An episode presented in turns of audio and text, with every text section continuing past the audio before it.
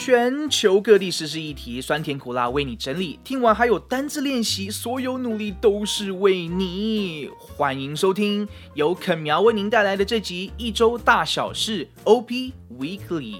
And it's time for some news. Elephant herd wandering in China.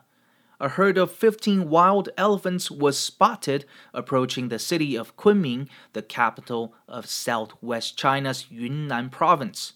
The group of Asian elephants, which includes three calves, have reportedly trekked for nearly 500 kilometers along highways and through fields of crops over the past months. While the elephants crossed the road, authorities blocked traffic, set up barriers, and used food as bait to keep them away from populated areas. However, these gigantic animals still caused more than 1 million US dollar worth of damage to farmlands. Anyways, what drew the attention of 8 million netizens watching online was a video capturing a calf who found itself stuck under an adult elephant during a group nap. If you've watched the news, you'll definitely give out an "Aww." It's just super cute, you've gotta admit. Another clip showed baby elephants clumsily tripping as they followed the herd across the field, while a separate video showed a calf plunging headfirst into a pool as it attempted to gulp down some water. And believe it or not, it is said that the cute baby elephant was actually born during the journey. People watching the live stream online absolutely love these amazing creatures. Netizens on Weibo even said, Will they get cold while sleeping? I want to tug them up under a quilt. Wildlife authorities say it is unclear why the herd left the nature reserve last year, but the Xinhua report suggested that a decline in edible plants in forest habitats might have triggered their move. Well, dear elephants, wherever you go, stay safe and be happy because you've all become stars on TV. Smile. 一周大小事 OP Weekly，我们来看一下今天新闻的重点单字哦。Number one, herd, herd, which means a large group of animals of the same type that live and feed together，也就是动物群的意思。一群狮子、一群羊、一群大象的那个群，我们就用 herd。For example, you can say, "A herd of zombies is approaching our community."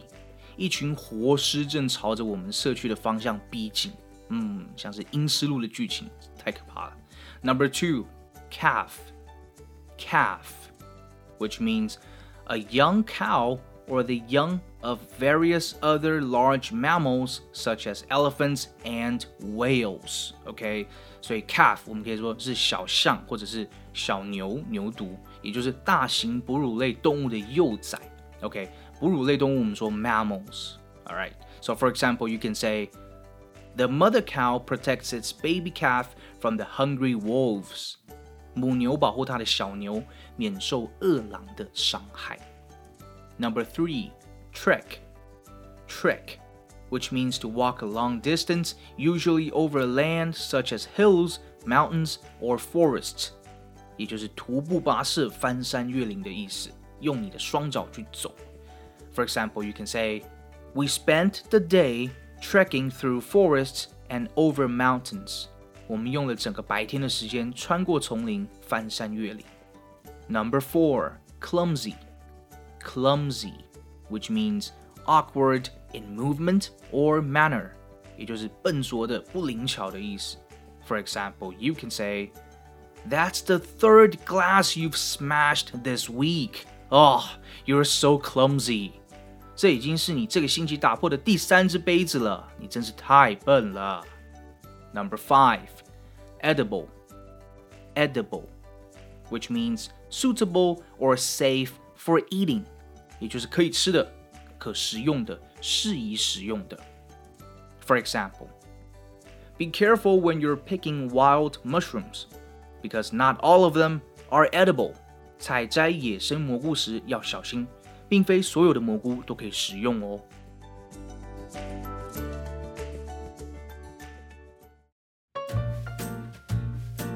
虽然动物迁徙不是第一次听说，但在中国大陆感觉是第一次看到，而且还是可爱的大象家族哎！如果你还没看过影片的话，先暂停一下，赶快去看，真的超可爱的。有网友说，难得中国出了一则好的新闻。其实去年世界各国大家都关在家防疫隔离，很多动物像是野猪啊、山羊，甚至像狮子，都跑来人类的世界逛大街，感觉好像在拍动物方程式一样，非常有趣。但但但但但还是得再次提醒大家，一定要小心防疫哦！我们要一起度过这波疫情。All right, that's all the time we have for today. Hope you've learned something from today's news, and there's surely more stories to come. 逐字稿和这集的补充资讯我放在 info section，大家有需要请自取哦。一周大小事 OP Weekly，我们下期见喽，拜拜。